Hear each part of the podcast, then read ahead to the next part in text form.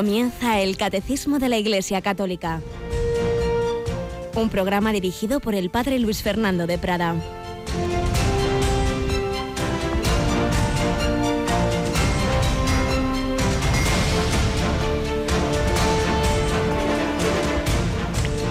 Alabados sean Jesús, María y José. Muy buenos días y feliz jueves pascual de este tiempo pascual y fiesta de San Juan Bautista de la Salle, uno de tantísimas personas que el Señor, a las que el Señor ha inspirado prolongar, prolongar esa su, su relación con los niños, dejad que los niños se acerquen a mí. En la iglesia se prolonga lo que Cristo hizo con los enfermos, en la vida pública, con unos, con otros, su predicación, su tiempo de desierto y esa relación con los niños en tantas congregaciones y órdenes de enseñanza, de atención a los niños más pobres, pues entre ellos estos hermanos de las escuelas cristianas que funda La Salle, pero cuántas, cuántas instituciones benéficas el Señor ha, suscitado a lo largo de los siglos, pues cuantísimo bien han, hecho. Yo mismo estudié en un colegio también fundado por otro eh, religioso francés, la Menez, Juan María de la Mené, los menesianos, y, como ellos, pues tantos han sido beneméritos en esa educación humana y cristiana de tantísimos niños y jóvenes. Tenemos hoy con nosotros a otra joven bien formada, Rocío García. Buenos días, Rocío. Muy buenos días. Bueno, Rocío, vamos a contar a nuestros oyentes que tenemos un fin de semana bastante especial, ¿verdad? Movidito va a ser. Muy movidito. Desde el viernes por la noche, los voluntarios de Radio María España se reúnen en el Encuentro Nacional, decimocuarto Encuentro Nacional de Voluntariado en los negrales. No vamos a dar muchos más datos, no sea que empiecen a aparecer por allí, ¿verdad? Ya no acabemos. Pero bueno, ya solo con los que están inscritos, pues más de 200 nos vamos a reunir, de entre los más de mil voluntarios que tiene Radio María en España. Y allí pues tenemos, ante todo lo principal, siempre lo decimos, es rezar juntos, conocernos, compartir, hacer familia. Solo eso ya vale la pena. Pero luego, naturalmente, tenemos temas de formación, talleres, cursillos y recibiremos una visita que hacía algún tiempo no recibíamos de alguien muy querido en Radio María, ¿verdad? Pues Monseñor José Ignacio Munilla va a venir con nosotros, eh, va a estar pues comiendo con nosotros, celebrando la Eucaristía y compartiendo. Nos veremos las caras. Y nos dará una ponencia, la, la, comunicación en la Iglesia.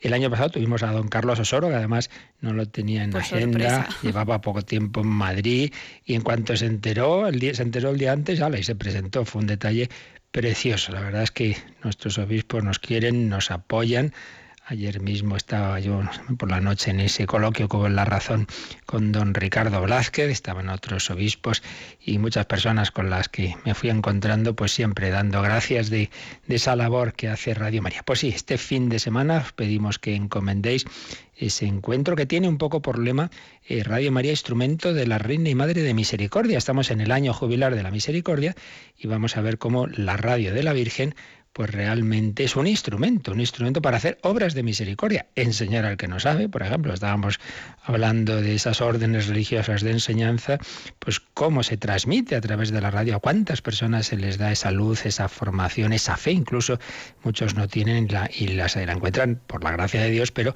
con la ayuda de Radio María, dar consejo al que lo necesita, visitar a los enfermos, nuestros programas de medicina, de salud, de enfermos, etcétera, etcétera, etcétera. Pues de todo esto Hablaremos, profundizaremos en ese encuentro que encomendamos a vuestra oración. Pero vamos a seguir teniendo presentes esos hermanos nuestros que no se pueden reunir tan fácilmente porque están bajo las bombas, porque están bajo persecución. Vamos a seguir hablando de los cristianos perseguidos en Oriente Medio y particularmente en Irak, siguiendo lo que nos va contando nuestra voluntaria de ayuda a la Iglesia necesitada y de Radio María, nuestra compañera Raquel Martín.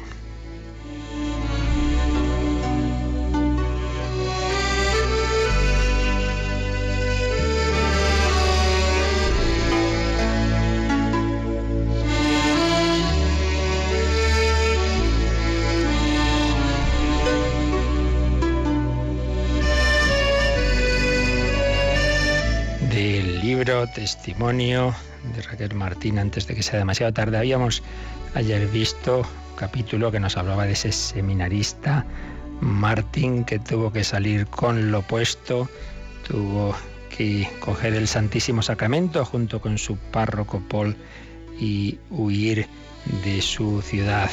Martín quería ser sacerdote desde que tenía 18 años y como él hay otros 27 jóvenes ahora mismo en Erbil, en el seminario de San Pedro en Erbil. Ahora están formándose para ser los futuros sacerdotes de un Irak que necesitará la presencia cristiana para favorecer la, la, convivencia y cerrar las tremendas heridas que todos estos años de guerra se están produciendo allí.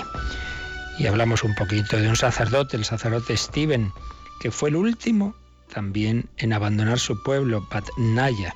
El 7 de agosto de 2014 celebró su misa de 7 de la tarde como un día más, pero a las 9, dos horas después, estaba dejando para siempre la ciudad.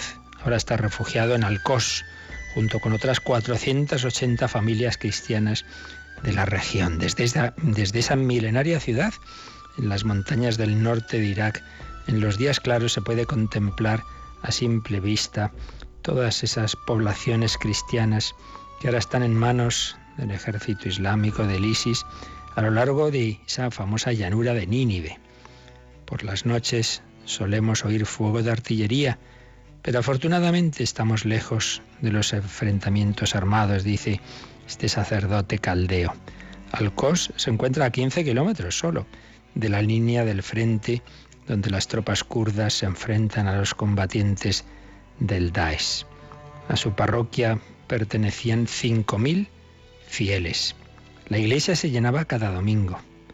Ahora los terroristas la han vaciado y han vendido todos los objetos de valor. El padre Steven sabe que era objetivo de los islamistas. De hecho, cuando entraron en la ciudad, lo primero que preguntaron a los vecinos por las calles era, ¿dónde está el padre Steven? Y comenta, no tengo a nadie. Soy un párroco sin parroquianos, sin familias ni iglesia, pero tengo la esperanza. Con esto me basta.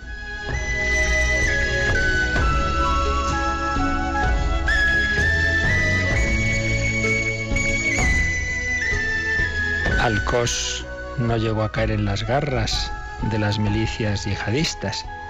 Los habitantes de esta antigua ciudad de mayoría caldea todavía hablan arameo. Fijaos que es una lengua que, que sería la que hablaba Jesús. En su época era el lenguaje común, habitual, el hebreo era más refinado.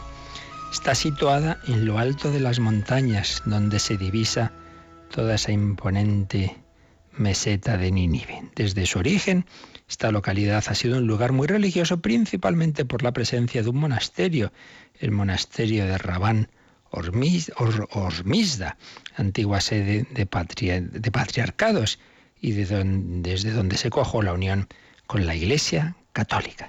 Pues bien, que nos vayan sonando estos nombres, estas personas, pues son nuestros hermanos, estamos dedicándoles varios días esta primera sección testimonial porque la Iglesia es católica universal, pero ante todo piensa eso, piensa en los más necesitados, piensa en los que lo están pasando peor. Tenemos que tenerles siempre presentes en nuestra oración y también, pues en la medida de nuestras posibilidades, en nuestra ayuda material para que el cristianismo no desaparezca de estas tierras de Oriente Medio, no desaparezca de ese Irak, no desaparezca la posibilidad de que todo hombre se encuentre también allí con Jesucristo. Pues así se lo pedimos al Señor.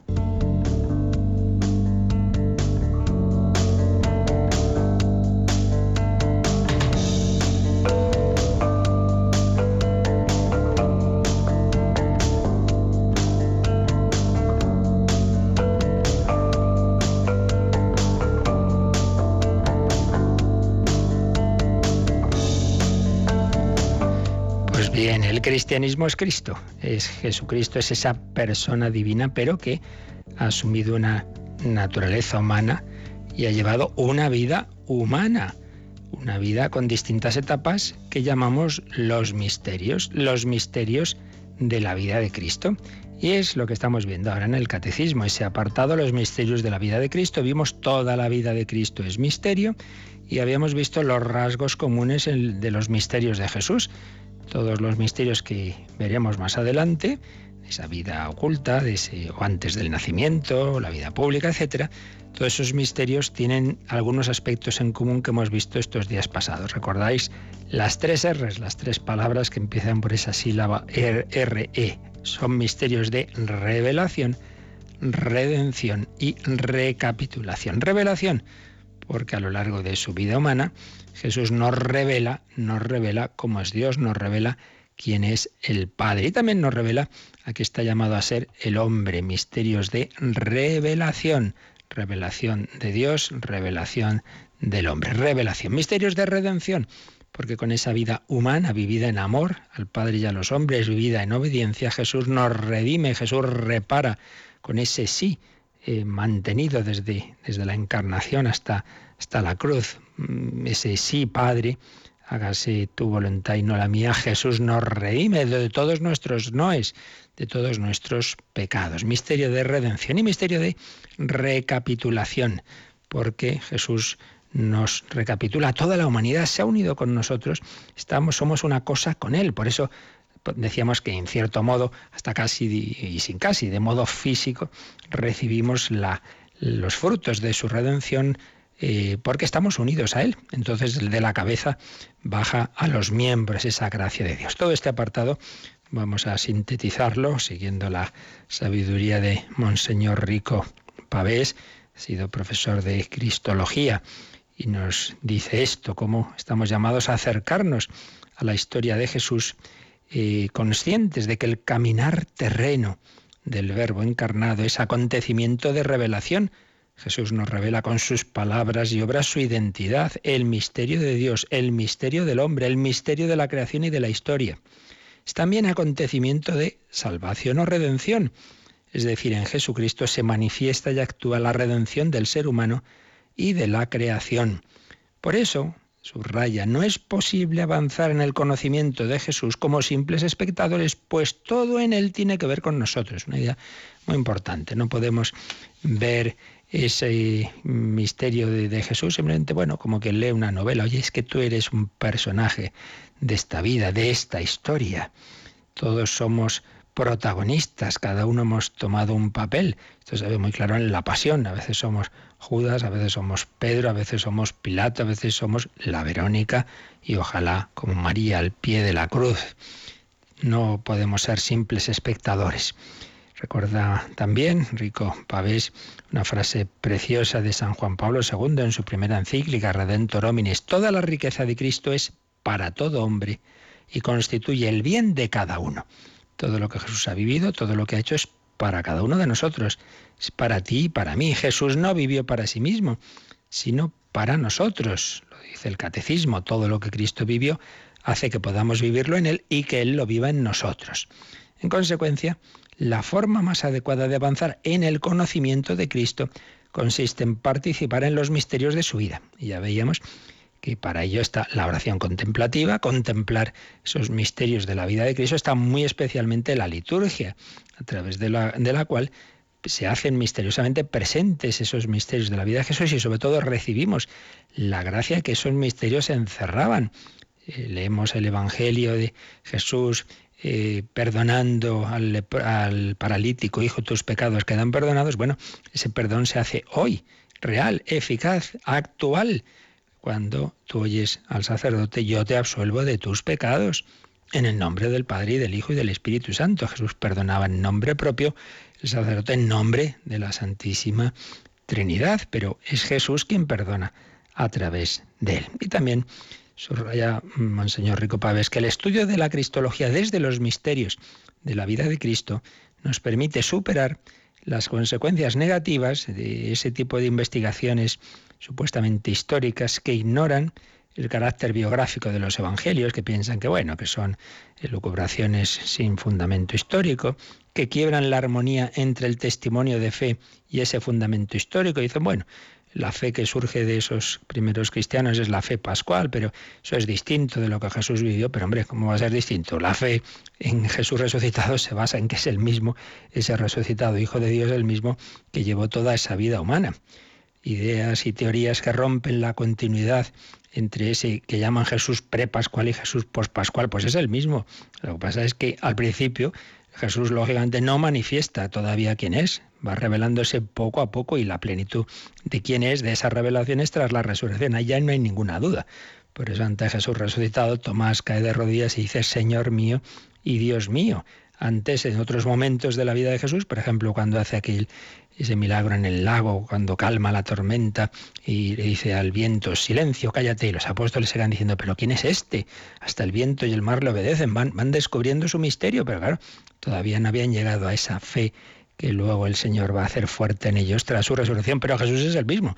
Los que no son los mismos psicológicamente son los apóstoles, pero Jesús es el mismo. Por eso, tengamos siempre presente que en la base del estudio teológico del misterio de Jesucristo se encuentra la historia de Jesús, tal como aparece atestiguada en el Nuevo Testamento, profetizada ya en el Antiguo, transmitida en la tradición de la Iglesia bajo la guía del magisterio de la Iglesia. Por eso concluye Rico Pávez, solo desde la fidelidad al Cristo bíblico, bíblico eclesial podremos responder a los dos grandes desafíos que se presentan hoy a la cristología. ¿Cuál piensa Monseñor Rico que son los dos grandes desafíos de la cristología? Primero, mostrar que Jesucristo es el único Salvador de todos los hombres hoy día, en que estamos en un contexto de pluralismo religioso y no solo de pluralismo, sino de relativismo, que para mucha gente, bueno, que más da una religión que otra, más o menos es lo mismo, igual que hay muchas culturas de muchas religiones. Pues no, señor, no es lo mismo.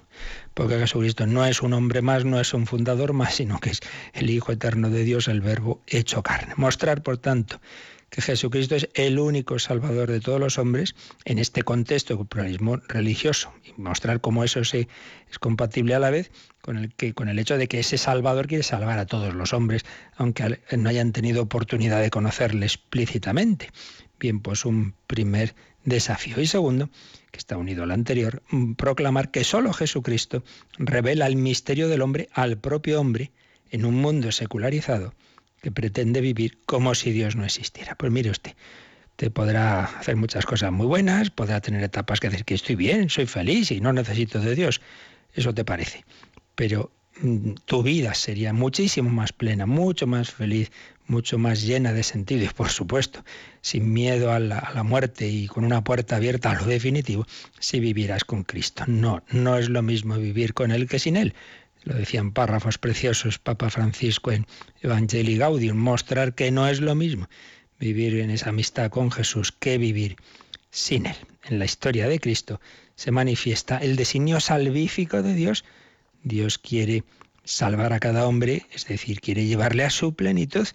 Y la historia de la Iglesia es el lugar donde se manifiesta esa salvación de la humanidad, lo que Dios hace y puede hacer con los hombres, y lo vemos en tantos santos a nivel individual y en general en lo que es una cultura que va siendo transformada por el Evangelio, siempre en la limitación humana. Todo es, es imperfecto en esta vida, ya lo sabemos, y siempre está el pecado, pero a pesar de todo, qué diferencia, y en fin, podríamos poner muchos ejemplos entre una cultura cristiana, como eso va dando lugar a una sociedad con una serie de, valores, de costumbres, de familias, etcétera, que no tienen comparación con otros planteamientos. Pues bien, esto es lo que hemos visto mm, de manera introductoria sobre los misterios de Jesús, pero todavía antes de entrar en los misterios concretos viene otro apartadito que también, digamos, son aspectos generales eh, sobre esos misterios, pero ya no tanto los misterios, sino cómo nosotros podemos entrar en comunión con ellos. Ya hemos dicho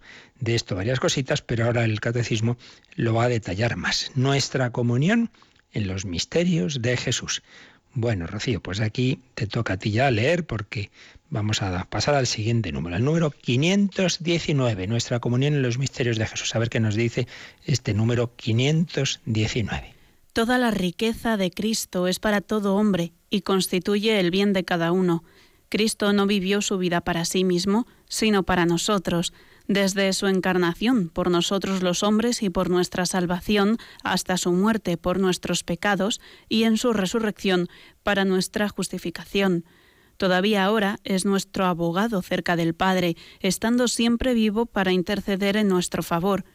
Con todo lo que vivió y sufrió por nosotros de una vez por todas, permanece presente para siempre ante el acatamiento de Dios en favor nuestro. Es un número precioso que está hecho, es un empedrado de citas, de citas bíblicas sobre todo, aunque empieza con esa cita que ya antes anticipábamos de Juan Pablo II en Redentor Hominis. Empieza con esa frase, toda la riqueza de Cristo es para todo hombre y constituye el bien de cada uno.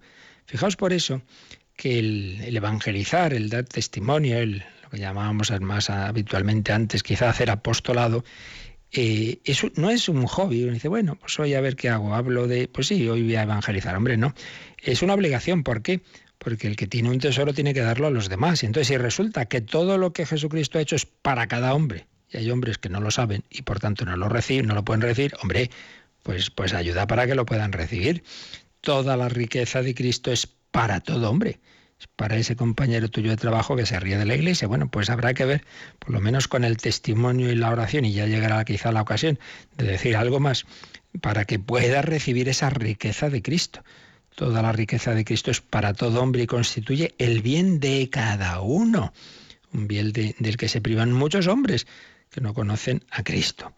Es para todo hombre, porque, sigue diciendo el catecismo, Cristo no vivió su vida para sí mismo, sino para nosotros. Si Jesús se habla de su preexistencia, porque antes de hacerse hombre preexistía como Dios eternamente, también se habla de su proexistencia.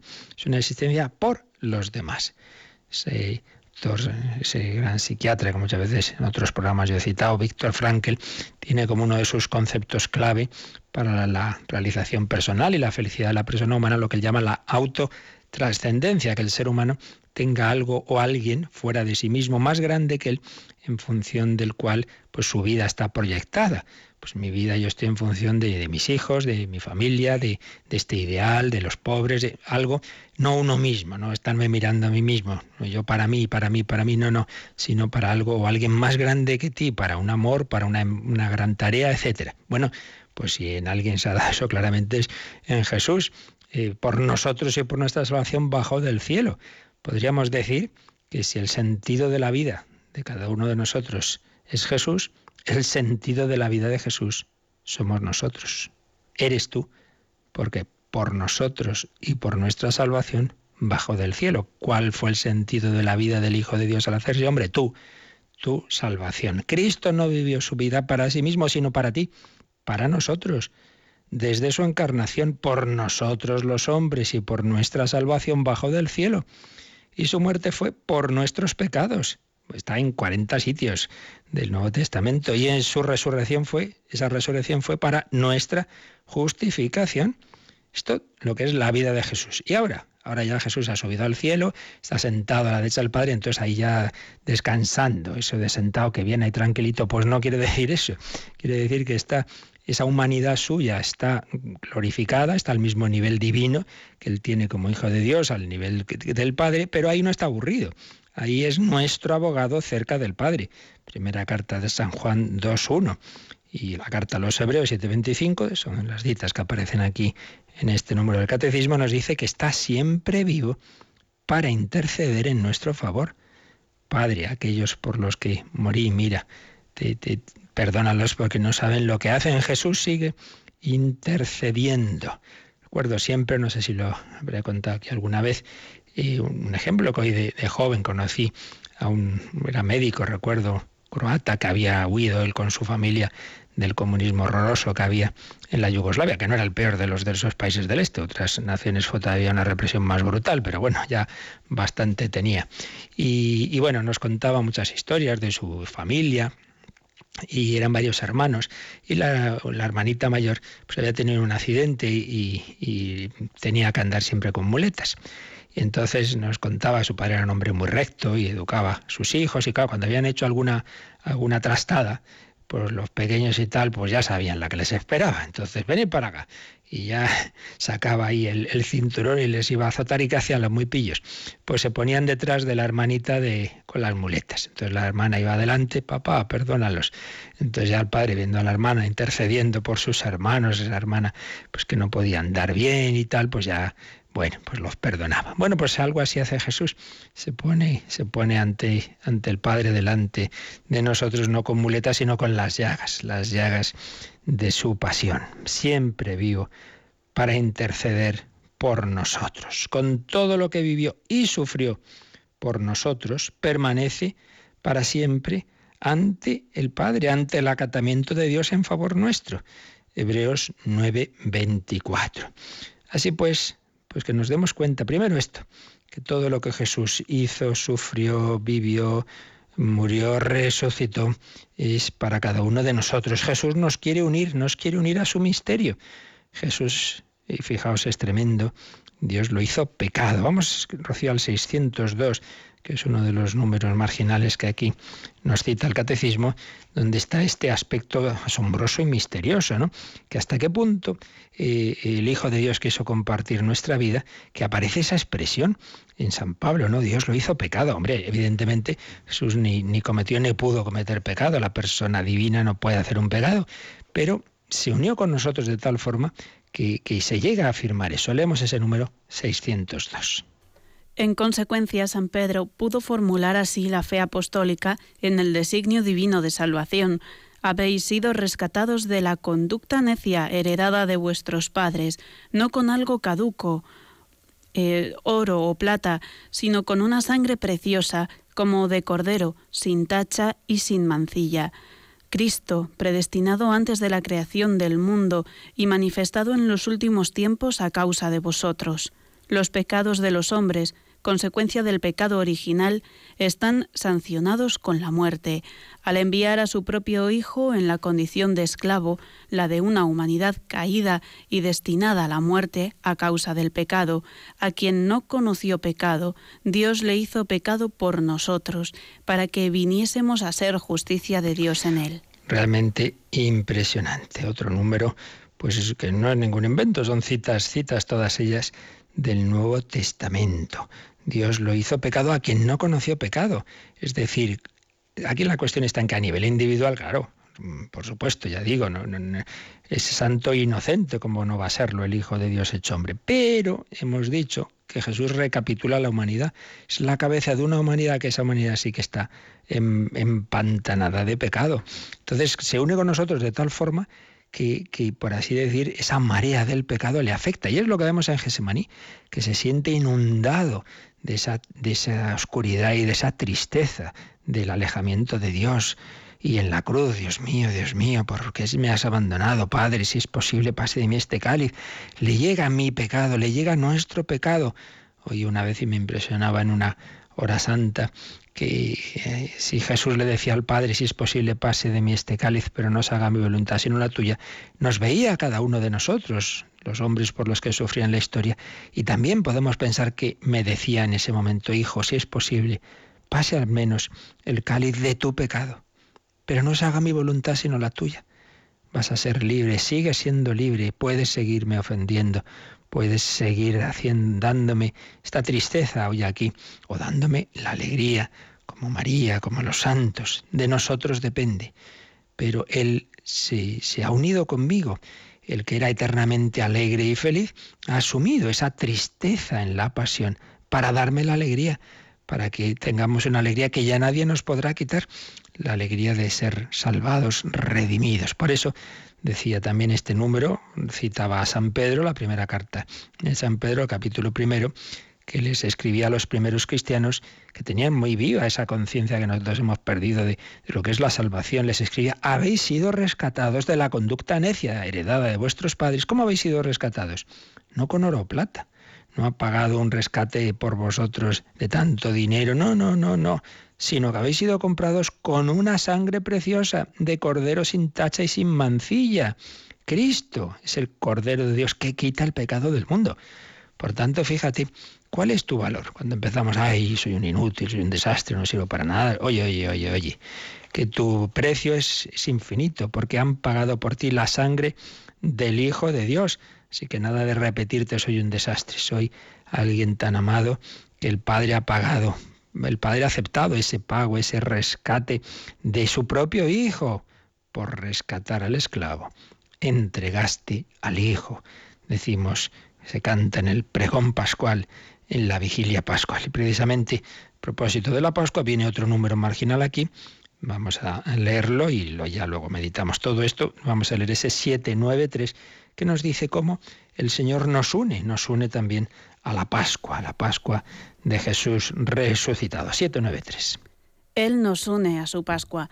Todos los miembros tienen que esforzarse en asemejarse a Él hasta que Cristo esté conformado en ellos. Por eso somos integrados en los misterios de su vida, nos unimos a sus sufrimientos como el cuerpo a su cabeza sufrimos con Él para ser glorificados con Él. Pues no me diréis que no es bello todo esto. La vida cristiana no es que yo por mis fuerzas intento cumplir no sé qué valores y virtudes.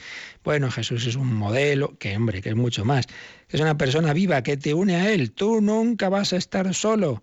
El Señor es mi pastor, nada me falta. Sufro, sufro solo, no sufres solo. ¿Sabéis lo peor de sufrir? No es sufrir. Sufrimientos antes o después todos tenemos. Lo peor del sufrir es sufrir sin sentido. Sufrir sin esperanza y sufrir en soledad. Pues bien, Jesucristo da sentido al sufrimiento, lo convierte en cruz redentora, le da compañía, tú no estás solo, es Cristo quien sufre en mí y completo en mi carne los sufrimientos de Cristo y le da esperanza. Porque esto no es para siempre, esto es por la cruz a la luz. La cruz es una etapa, la muerte es una puerta que se abre a la resurrección. Pues bien, la idea es esta, estamos unidos, unidos a Cristo y unidos a su Pascua, a su muerte, cuando vamos muriendo al pecado y a todo, todo lo que es dolor y sufrimiento, es compartir la cruz de Cristo, la pasión de Cristo. Santa Teresa dice cuando esté pasándolo mal y tal, pues mire a Jesús en la pasión. Y, y, luego pues compartimos así también su alegría, también aquí ya en esta vida y plena y definitiva en la vida eterna. Entonces nos ha dado una cita de San Pablo, de Galatas 4.19 hasta que Cristo esté, formado en nosotros y luego del Vaticano II, Lumen Gentium, dice que nos unimos a sus sufrimientos como el cuerpo a su cabeza, claro. Si, si duele la cabeza, pues, pues eso afecta, o si al revés, si duele una mano o una pierna, pues eso también de alguna manera afecta a la cabeza. Estamos unidos, Cristo y nosotros. Así pues, este número 519 nos está insistiendo en que, en que estamos unidos, Jesús y nosotros participamos de sus misterios y Él vive en nosotros nuestras circunstancias gozosas o dolorosas. Estamos llamados a entrar en su corazón. Vamos a pedírselo al Señor, que vivamos así, que nos esforcemos, que abramos nuestra alma para que cada vez más Él viva en nosotros.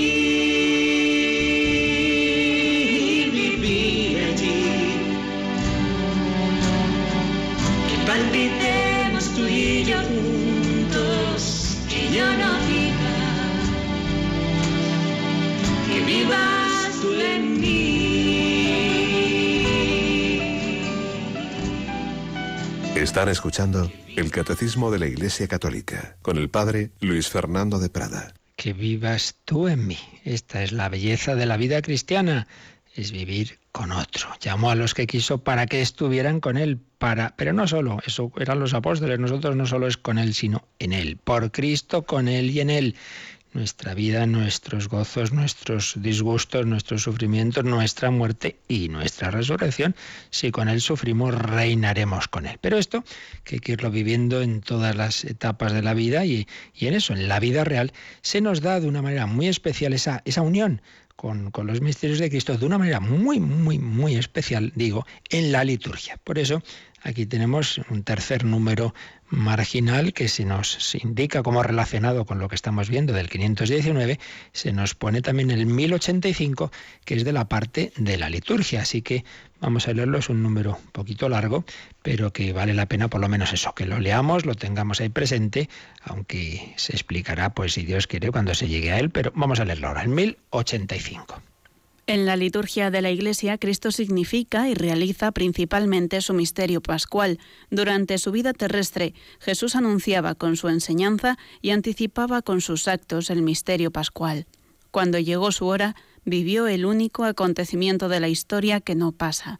Jesús muere, es sepultado, resucita de entre los muertos y se sienta a la derecha del Padre una vez por todas es un acontecimiento real, sucedido en nuestra historia, pero absolutamente singular. Todos los demás acontecimientos suceden una vez y luego pasan y son absorbidos por el pasado. El misterio pascual de Cristo, por el contrario, no puede permanecer solamente en el pasado, pues por su muerte destruyó a la muerte, y todo lo que Cristo es y todo lo que hizo y padeció por los hombres participa de la eternidad divina, y domina así todos los tiempos y en ellos se mantiene permanentemente presente. El acontecimiento de la cruz y de la resurrección permanece y atrae todo hacia la vida. Menudo número, qué impresionante, qué misterio hay aquí. Por supuesto, pues supera nuestra capacidad, porque claro, nosotros somos seres que, que vivimos en las categorías espacio-temporales y aquí estamos hablando de algo que rompe esas categorías, no, no en el sentido de que no haya sucedido en el tiempo, pero sí en ese sentido que acabamos de escuchar de que participa de la eternidad divina. Se nos ha dicho, por un lado, lo que ya comentábamos el otro día, que Jesús durante toda su vida iba mirando hacia el futuro, iba mirando hacia ese punto rojo, ese punto clave que iba a ser su misterio pascual, su pasión, muerte y resurrección. Pero por otro lado se nos dice que ese acontecimiento histórico, según los datos más probables, no es del todo segurísimo, pero bueno, parece que ocurrió esa muerte de, nuestro Señor en abril del, del año 30 me parece recordar el 30 de, el 7 de abril, perdón, del, del, año 30. Bueno, pues un acontecimiento histórico ocurrido en un determinado momento, pero es un acontecimiento que con todo lo que va a implicar de, esa, de ese descenso a los infiernos y luego esa resurrección, ascensión posterior y entrada en esa, de la humanidad de Cristo en esa gloria divina, pues no solo es algo de un momento dado, sino algo que entra en esa eternidad divina, domina todos los tiempos y permanece presente y por ello se puede hacer también presente a través de la liturgia, a través especialmente de la Santa Misa. El acontecimiento de la cruz y de la resurrección, la última frase de este 1085 del Catecismo, el acontecimiento de la cruz y de la resurrección permanece y atrae todo hacia la vida, la vida que ha vencido a la muerte.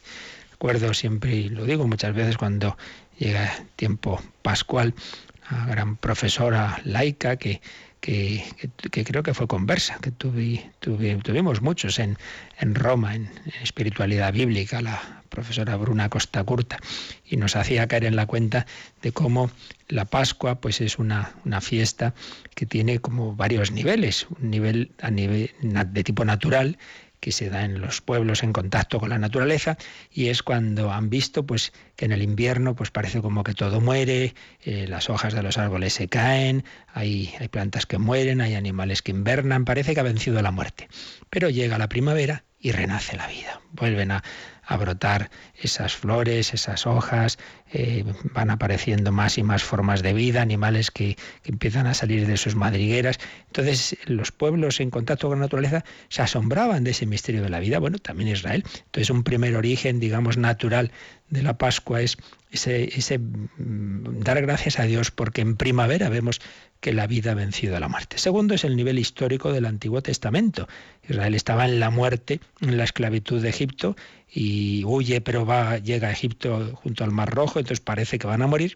Y cuando están ahí las cosas tan mal, también eh, hay una actuación de Dios y vence la vida y son liberados. Entonces, de nuevo lo mismo. Parecía que vencía la muerte, pero ha vencido la vida. Tercero, Jesucristo ha muerto. Está en el sepulcro, Parece que ha vencido la muerte, la injusticia, el mal, todo está perdido. Y sin embargo, cuando menos lo esperan los apóstoles, en la noche del sábado al domingo, Jesús resucita. La Pascua de Cristo, la vida vencida a la muerte. ¿Qué Pascua queda? La nuestra. También cada uno de nosotros tantas veces parece que estamos perdidos sin remedio en el pecado, en situaciones de muerte, en ese sepulcro de nuestras oscuridades, pero si te abres, te dejas salvar también Dios tiene ahí una carta oculta, algo inesperado, un acontecimiento, una gracia de conversión, un encuentro con una persona, una palabra que te llega, vence la vida.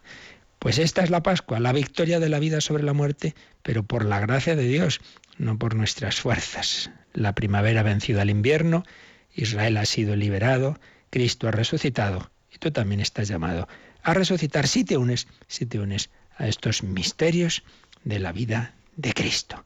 Pues esto es lo que nos ha querido enseñar este precioso número 519, nuestra comunión en los misterios de Jesús. Y aunque no nos dé tiempo a mucho, pero bueno, vamos a por lo menos a leer un poquito, comentar algo, lo que nos dé tiempo del número siguiente, Rocío. Y estamos llamados a entrar en comunión con Jesús. Jesús hemos dicho no solo es nuestro modelo, pero también es nuestro modelo, no faltaría más. Y eso es lo que nos dice el número 520. Vamos a él. Toda su vida Jesús se muestra como nuestro modelo. Él es el hombre perfecto que nos invita a ser sus discípulos y a seguirle. Con su anonadamiento nos ha dado un ejemplo que imitar. Con su oración atrae a la oración. Con su pobreza llama, llama a aceptar libremente la privación y las persecuciones. Es un número breve pero muy enjundioso. Repito, Jesús no solo es un modelo externo a mí, no, no, no, se une a mí y me da la gracia, pero es evidente que todo lo que ha hecho tiene también esa dimensión, esa dimensión, eh, de hecho uno de los números marginales nos recuerda que uno de los fines de la encarnación era precisamente ese, el que viéramos a Dios hecho hombre para, porque yo como imito a Dios, como yo cómo es eso. Pues no, míralo en un hombre y entonces sabrás a qué te llama Dios como hombre, viéndolo en el, en el Hijo de Dios hecho hombre. Exe homo, he ahí al hombre, dice Pilato.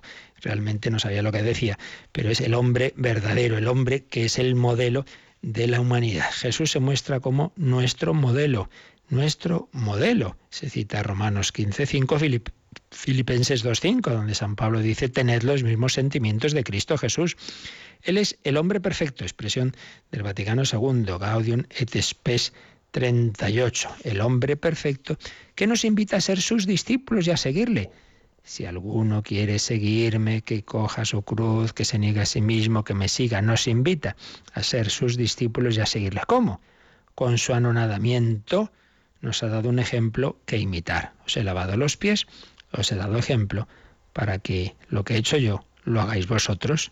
Jesús, en ese sentido, nos da ejemplo, ejemplo de, de humildad, de mutuo servicio, de ponerse a los pies. Él lo ha hecho para que lo hagamos nosotros. Con su oración, atrae a la oración. Cuando le preguntan los apóstoles a Jesús, le dicen, oye, maestro, enséñanos a orar. Y entonces Jesús enseña al Padre Nuestro. Pues cuando ven que se pasa a orar, en oración, dice, pero bueno, ¿qué hace tanto tiempo? ¿Cómo se hace esto de la oración? Entonces es modelo de oración por su propio testimonio. Con su pobreza nos llama a aceptar libremente la privación y las persecuciones. Él no predica sin haber hecho antes. Primero ha nacido pobre, ha vivido pobre, eh, no tenía dónde reclinar la cabeza y entonces puede proclamar las bienaventuranzas. Bienaventurados los pobres, los perseguidos.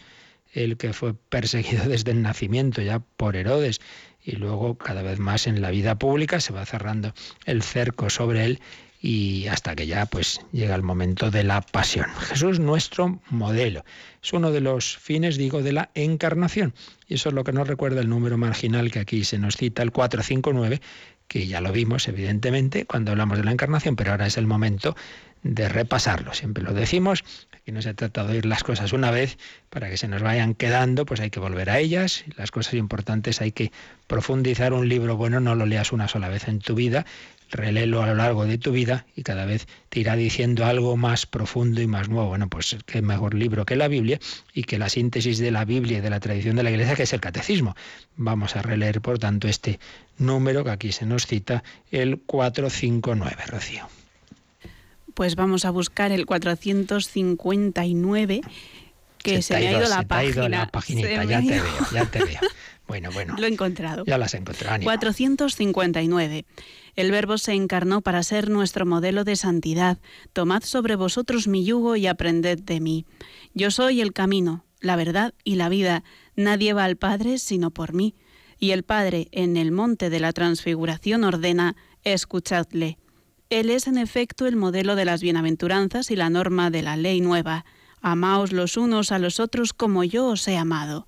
Este amor tiene como consecuencia la ofrenda efectiva de sí mismo. Pues está bastante clarito con varias de estas citas y podemos seguir muchas más y de hecho en el programa en torno al catecismo tendremos más adelante algunos programas en los que el servidor desarrollaba este tema de la imitación de Cristo, pero aquí ya tenemos bastante, ¿no? Aprended de mí, que soy manso y humilde de corazón. Claro, pues qué modo lo voy a tener Jesús, aprende de él porque yo soy el camino, la verdad y la vida, el camino. Tú mira el sentido de tu vida, pero también te lo dice el Padre Eterno. Este es mi Hijo amado, escuchadlo. Podríamos añadir aquí al catecismo que algo parecido dice a la Virgen a los criados de, las bodas de Cana, haced lo que Él os diga. Él en efecto es el modelo de las bienaventuranzas y la norma de la ley nueva. Amaos unos a otros como yo os he amado. Hay que decir que el como yo, que aparece sobre todo en San Juan, no simplemente es el modelo externo, ya decíamos antes, ¿no? no es una imitación de un modelo externo, sino que nos da la gracia para participar internamente de sus mismas actitudes. Como yo os he amado, es como yo y en mí, con mi gracia, porque Cristo es modelo, pero a la vez es redentor y nos da la comunión interior con Él, todo lo que hemos estado viendo antes. No es simplemente yo leo la vida de alguien e intento parecerme a él, no es eso, sino que ese alguien es el Hijo de Dios hecho hombre que vive en mí. Entonces, claro, desde dentro me da la gracia para atraerme por amor hacia su imitación y seguimiento, no como quien imita un modelo externo, sino como algo que me sale de dentro. Este es lo que no entendió mucho Lutero y por eso no le gustaba el término de la imitación. Pero bueno, como digo, eso ya lo profundizaremos en otro momento. Nos vamos a quedar aquí y ya seguiremos el próximo día con otros números marginales mm, a este 520 que nos ayudan a entenderlo. Pero creo que ya es bastante hondo y profundo y bello lo que hoy hemos aprendido.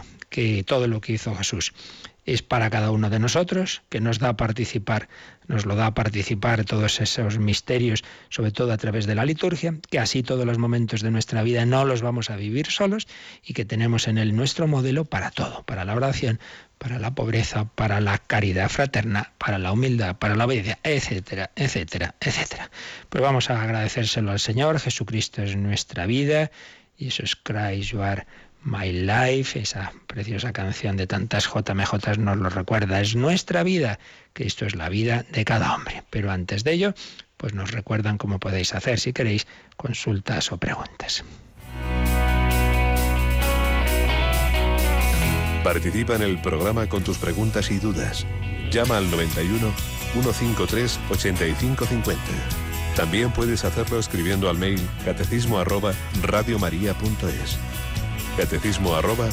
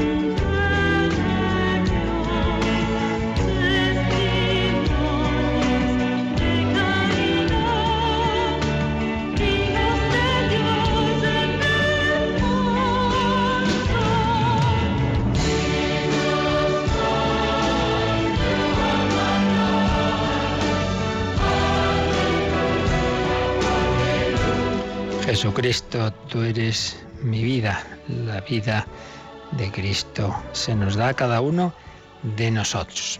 tenemos un correo, no entiendo muy bien el remitente quién es, pero bueno, la pregunta es eh, si una persona que muere siendo mártir católica va seguro al cielo o depende de la vida que haya llevado o de otras cuestiones. Pues si realmente ha muerto siendo mártir, y digo realmente porque no basta que uno le maten, claro, sino que le han matado por, por, eh, por odio a la fe, por ser, por ser cristiano, por ser católico y ha muerto perdonando, etcétera, etcétera, porque uno muerte, muere renegando y tal, pues, pero si realmente eh, se certifica que se han dado esas condiciones de lo que llamamos propiamente el martirio, que es morir por la fe y que es morir con esas actitudes de amor, de confianza, de perdón. Si es así, ciertamente la Iglesia piensa que se da una especie de bautismo de sangre que permite pasar directamente a la visión de Dios, aunque la vida anterior no hubiera sido tan santa. Es verdad que lo normal es que el martirio corone toda una vida de santidad, el caso de San Ignacio de Antioquía, ¿no? Pues un hombre que toda su vida quiso imitar a Jesús. Pero también se han dado casos, personas que no eran tan santas y cuando llega ese momento han recibido una gracia especial y ahí han reparado lo que a lo mejor no habían hecho antes en, su vida. Bueno, y no nos olvidemos de que, sin hablar de martirio, pero tenemos el, el caso del buen ladrón, ¿no?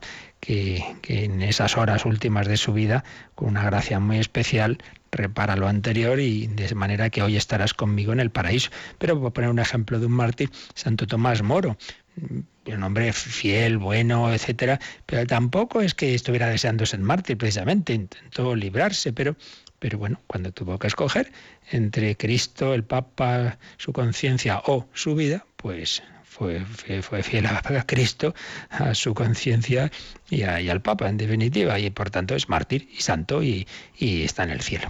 Así que sí, sí que cuando uno muere eh, que es el mayor grado de lo que estamos viendo hoy, de comunión con los misterios de Cristo y, de imitación de Cristo. Por eso los primeros santos que la Iglesia consideró como tales durante siglos fueron los mártires.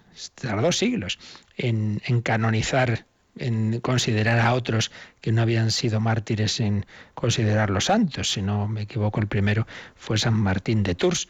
Pero normalmente, el, digamos, el prototipo, el analogatus princes que dicen los filósofos, el, primer grado, digamos, de, de imitación de Cristo, de santidad, es aquel que le ha imitado en dar la vida eh, por amor, en la fe y en perdón, en dar la vida en el martirio. Muy bien, pues lo dejamos aquí y ya seguiremos la semana próxima. Yo recuerdo que este, a partir de mañana tenemos en Radio María el Encuentro Nacional de Voluntarios, más de 200 personas nos reuniremos a rezar, a formarnos, a, mejorar pues, las tareas de, de la radio, las transmisiones, etcétera, etcétera. Y por ello os pedimos vuestra oración para para, para eso, para que sea muy provechoso. Pero Rocío, vamos también a decir que va a haber dos momentos en que nuestros oyentes van a poder participar a través de las ondas del encuentro, ¿verdad? Sí, vamos a compartir con ellos momentos del encuentro como puede ser el sábado a las 11 de la noche, un programa especial. eso lo digo yo, porque como tú eres una chica muy humilde, pues sí, el sábado por la noche un programa va a dirigir la propia Rocío con Lorena del Rey, eh, un programa así, mm. magazine, ¿verdad?, en que se va a contar un poco eh, aspectos de la vida de la radio, ¿verdad? Y la vida de la radio y cómo aplicamos las obras de misericordia en Radio María. Porque hay que recordar que este encuentro tiene ese trasfondo del año de la misericordia, María, Madre de Misericordia, las obras de misericordia en la radio. Claro que sí. Y luego el domingo, pues claro, es la misa. Eso lo cuento yo, porque es la misa que va a presidir el padre Luis Fernando de Prada en el Encuentro Nacional. pues no, señorita, ¿Ah, porque la preside nuestro Señor Jesucristo. Así que la misa siempre es la misma.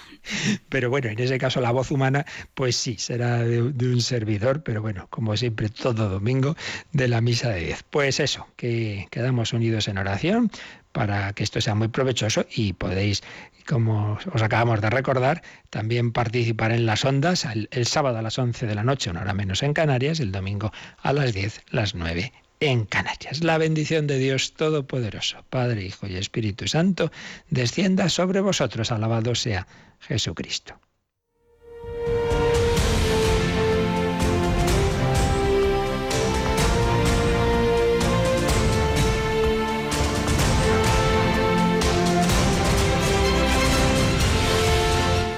Han escuchado en Radio María el Catecismo de la Iglesia Católica. Un programa dirigido por el Padre Luis Fernando de Prada.